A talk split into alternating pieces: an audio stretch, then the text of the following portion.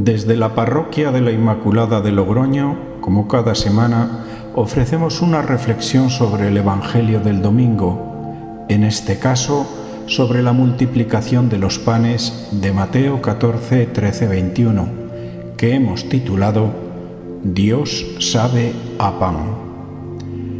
A Dios no le gusta el hambre. Las hambrunas son fruto del pecado, del egoísmo y avaricia del hombre en el mundo. Ya en el Génesis, como consecuencia de la ruptura del hombre con Dios, éste le dice que a partir de entonces deberá ganarse el pan con el sudor de su frente. Pero a pesar de nuestra reincidencia, Dios se conmueve y se sirve del pan para saciar esta necesidad del hombre. Así lo vemos a lo largo de 40 años en el desierto con el maná. El pan nos habla de esta relación misteriosa entre el hombre y Dios. Nos habla de compartir, de comunión, de hospitalidad y de presencia. Dios sabe a pan. Así se lo pareció a los de Maús, que les abrió los ojos para poder verlo y volver a casa, al hogar del pan que es la iglesia. Dios se ha ido desvelando poco a poco a través de miles de años hasta llegar a decir en su Hijo Jesucristo, yo soy el pan de vida. La palabra de hoy tiene mucho que ver con este pan que se multiplica. Existe un precedente en el Antiguo Testamento, concretamente en el segundo libro de los Reyes 4.42, donde se narra un milagro de la multiplicación del pan a pequeña escala. Era un tiempo de hambre cruda, donde el profeta Eliseo alimentó con un poco de pan de cebada a cien personas concretamente a los discípulos que lo acompañaban, pues llevaban varios días sin comer. La historia dice así. Vino un hombre trayendo al profeta las primicias de pan, veinte panes de cebada y grano en espiga. Lo tomó Eliseo y se lo dio a su criado diciendo, Dáselo a la gente para que coma. Su servidor respondió, ¿Cómo voy a dar esto a cien hombres?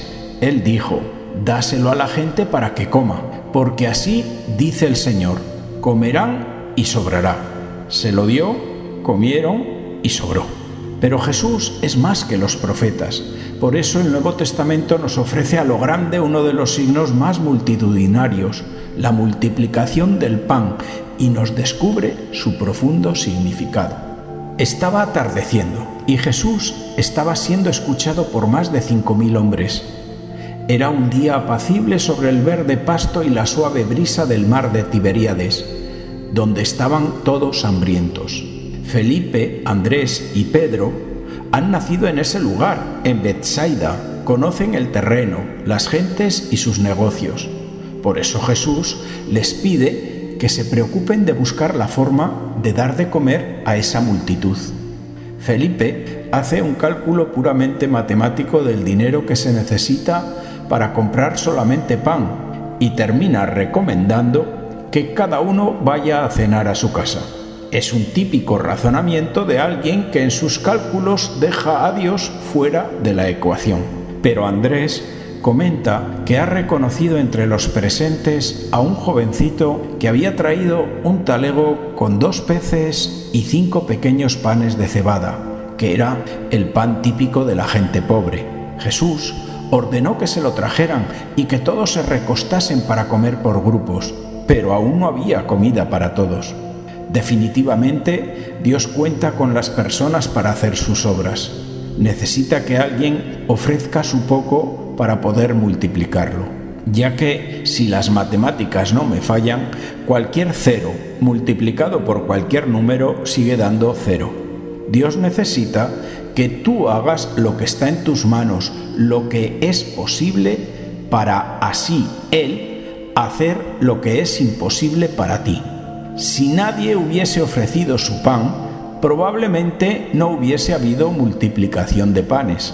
Quiero pensar que pusieron en un cesto los panes y en otro los pescados, pero antes de repartirlos, Jesús bendijo este alimento insignificante para tanta gente. Lo primero que hizo fue dar gracias a Dios por lo que aún no había sucedido, la abundancia. Y después de esta oración es cuando se multiplica y todos se sacian. Este es el único milagro que se encuentra en los cuatro evangelios. Seguramente es porque tiene una relación directa con la Eucaristía, porque utiliza las mismas palabras que Jesús empleó en la última cena. Tomó, bendijo, partió y dio. Los apóstoles se impresionaron tanto que lo guardaron en la memoria hasta que llegó el momento de ponerse por escrito en el canon de nuestra misa. La primicia es precisamente eso, reservar de todos los bienes que recibo, primero una pequeña porción para Dios y para los pobres, que es una décima parte, y el 90% restante pues para mis necesidades. Eso también deberíamos aplicarlo en nuestro vivir diario.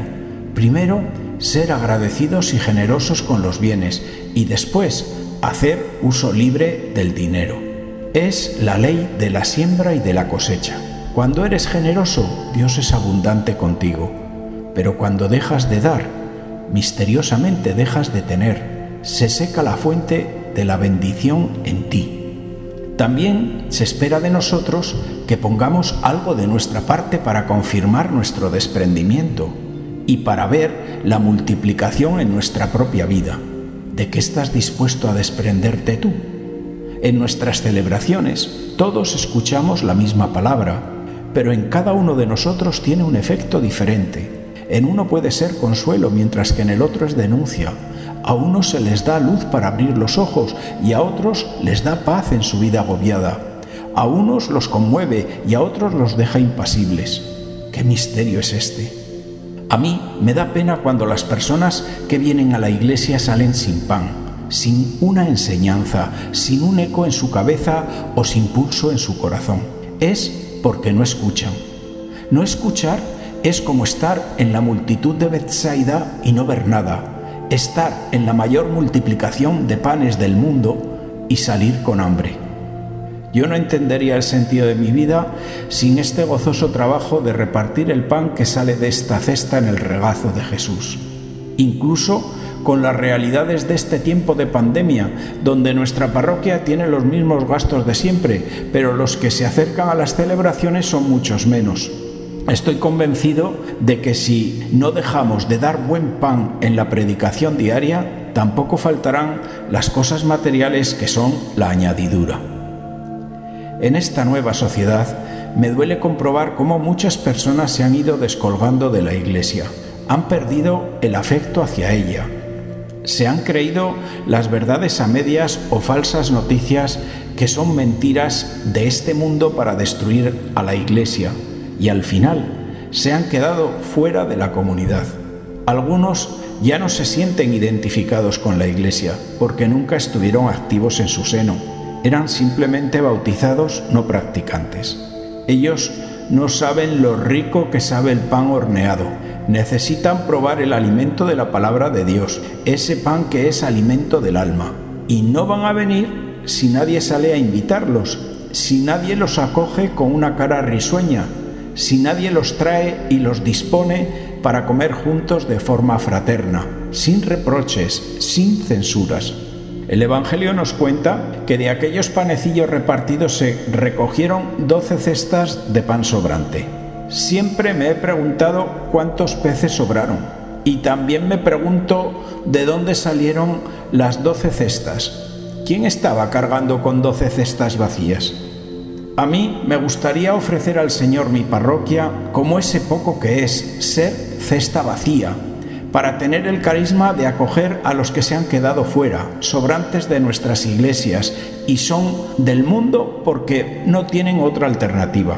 Hay tanta gente sola, desinteresada o buscando algo pero sin saber qué. A esos me gustaría acogerlos, bendecirlos, sentarlos en nuestra comunidad y compartir con ellos el pan de la palabra, el cariño fraterno y la verdad. Me gustaría que caminásemos juntos con Jesús y se sanasen de sus heridas y prejuicios. La gente no necesita escuchar la receta perfecta para hacer un pan.